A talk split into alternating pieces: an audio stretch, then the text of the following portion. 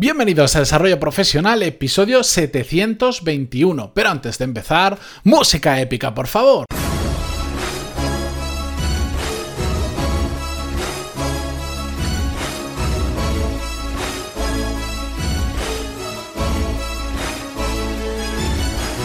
Muy buenos días a todos, bienvenidos a Desarrollo Profesional, el podcast donde hablamos sobre todas las técnicas, habilidades, estrategias y trucos necesarios para mejorar cada día en nuestro trabajo.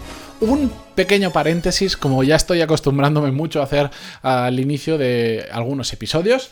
Eh, recordar que hace un par de semanas pregunté eh, en un episodio. Oye, ¿qué os parece la música épica? Eh, tenía un sentido al principio, con el tiempo simplemente, no es que haya, ya no tenga el mismo sentido, pero bueno, se ha quedado porque era como para mí la muletilla. Y la verdad es que después de preguntaros, he recibido decenas, literalmente, de emails diciéndome, música épica, por favor, que se quede la música épica. Así que por ahora se va a quedar. Eh, yo simplemente quería saber cuál era vuestra opinión. Eh, yo en esto soy completamente subjetivo, por supuesto, porque es, algo que he creado yo, que, que, le he puesto, pues imaginaros, después de 721 episodios, cuántas horas y cuánto cariño le he puesto. Así que os voy a hacer caso, la música épica se va a quedar, pero también digo, no sé, a mí de vez en cuando me gusta hacer cambios, igual algún episodio por ahí esporádico, pruebo algo nuevo. Así que estad atentos. Cierro paréntesis de esta pequeña introducción. Bien, vamos ya al tema o a la cuestión que quiero tratar hoy. Hace unos días eh, estaba respondiendo un email de un oyente del podcast eh, que, bueno, pues está en un está en un proceso de cambio profesional, viendo si o se queda en la empresa en la que está y hace una renegociación de sus condiciones porque está en el momento para ello, o bien eh, salta a una diferente empresa. Aunque lo que él quería realmente era la primera opción, yo le dije, oye, Nunca está de más ver cómo está el mercado, sobre todo porque el conocer cómo está el mercado te va a dar más herramientas a la hora de eh, negociar esas condiciones que quieres variar. Por cierto, a todo esto, sabéis que hay una serie dentro de este podcast sobre cómo eh, negociar todas estas condiciones, que os la dejaré en las notas del programa, porque son como 5 o 6 episodios que ahora no me acuerdo de memoria, y ahí los tendréis listados.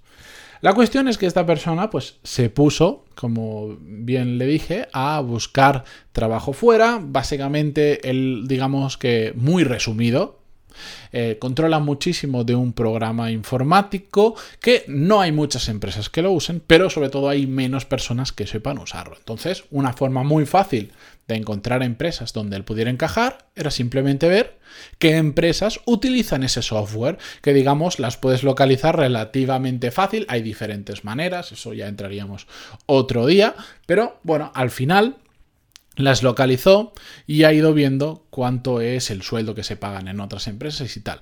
La cuestión es que esta persona me lanzaba una duda que es la que me ha hecho reflexionar sobre ello y que trae el tema de hoy. Porque me decía, yo gano 21.000 mm, euros, por ejemplo. ¿De acuerdo? Em, veo que los sueldos están en la competencia por encima. A la hora de hacer la entrevista, ¿qué me recomendarías? ¿Que diga lo que gano? O que me invente que gano 27 o 30 mil para que, digamos, el punto de la partida de la negociación empiece en ese punto y no en 21 mil. Y mi respuesta fue que, bueno, ya sabéis, yo en general eh, a veces soy un poco kamikaze en cuanto a que no me gusta mentir y en ocasiones eso es un punto débil. ¿Por qué? Porque, mm, porque soy demasiado sincero, pero yo le decía, esto es esto depende muchísimo, sobre todo, de, cómo quieres afrontar la situación. Yo soy pro no mentir, pero no mentir no significa precisamente tener que decir la verdad tal cual es, sino que se pueden decir otras cosas sin mentir, pero que te beneficien. Como por ejemplo, yo que le decía, lo, que le decía y que es realmente lo que ha traído este episodio hoy es, ¿y por qué tienes que decir cuánto ganas? ¿Por qué no lo planteas de otra manera?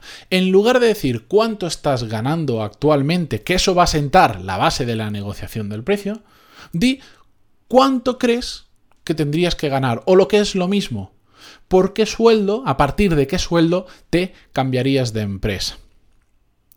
Este razonamiento es muy válido para determinado tipo de situaciones. Por supuesto, no para todas. Por ejemplo, si estamos buscando nuestro primer trabajo, podemos decir lo que queremos ganar, pero probablemente vamos a tener menos referencias. O si tenemos una necesidad muy grande de ese trabajo, bueno, habrá que tomarlo con más calma y habrá que ver cómo hacerlo. Pero en el caso de esta persona que ya está trabajando y está viendo si o se cambia de empresa o renegocia las condiciones con la suya, significa que tiene cierto poder de negociación. ¿Por qué?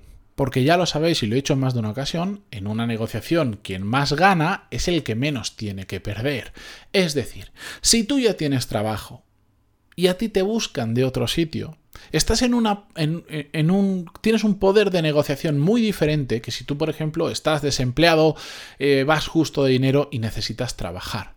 Porque en ese caso vas a aceptar prácticamente lo que te pongan delante porque tienes una necesidad. Puedes tener una familia que mantener o un estilo de vida que mantener. Pero en el otro caso, que tú ya tienes tu trabajo, estás contento y vienen, cuando alguien viene, tú no eres el que está esperando a que te digan una oferta, tú eres el que tienes la capacidad de decir sí o no. O yo empiezo a negociar a partir de esta cantidad. Por lo tanto, en una situación como la de este oyente, que no tiene necesidad de cambiar de trabajo, de hecho lo está haciendo todo esto simplemente como herramienta de negociación dentro de su empresa. Si estáis en una entrevista de trabajo de otra empresa y os dicen ¿cuánto ganas actualmente? Yo me pongo en su situación, que no tengo ninguna necesidad, le diría sin ningún tipo de miedo, no se trata de lo que gano ahora, se trata del dinero que estoy dispuesto, por el, dinero por el que estoy dispuesto a moverme de empresa. Y ese dinero es X cantidad, la que sea, me da igual. ¿Por qué tenemos que decir lo que ganamos?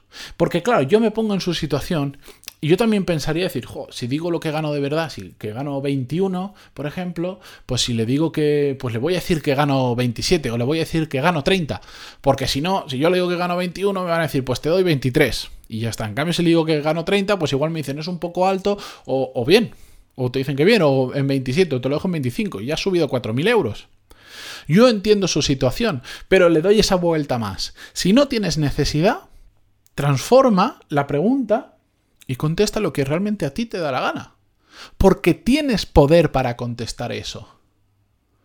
Si es una empresa seria, si es una empresa que hace las cosas bien, la pregunta de cuánto ganas actualmente es un poco irrelevante, porque en una empresa seria tiene lo que se llaman bandas salariales, es decir, que para ese puesto, digamos que vamos a poner números, entended que todo esto os doy números ejemplo, aleatorios, no los toméis como referencia, ¿de acuerdo? Simplemente eh, para entender el concepto. Una empresa seria te dice, bueno, pues yo para ese puesto pago entre 25 y 32.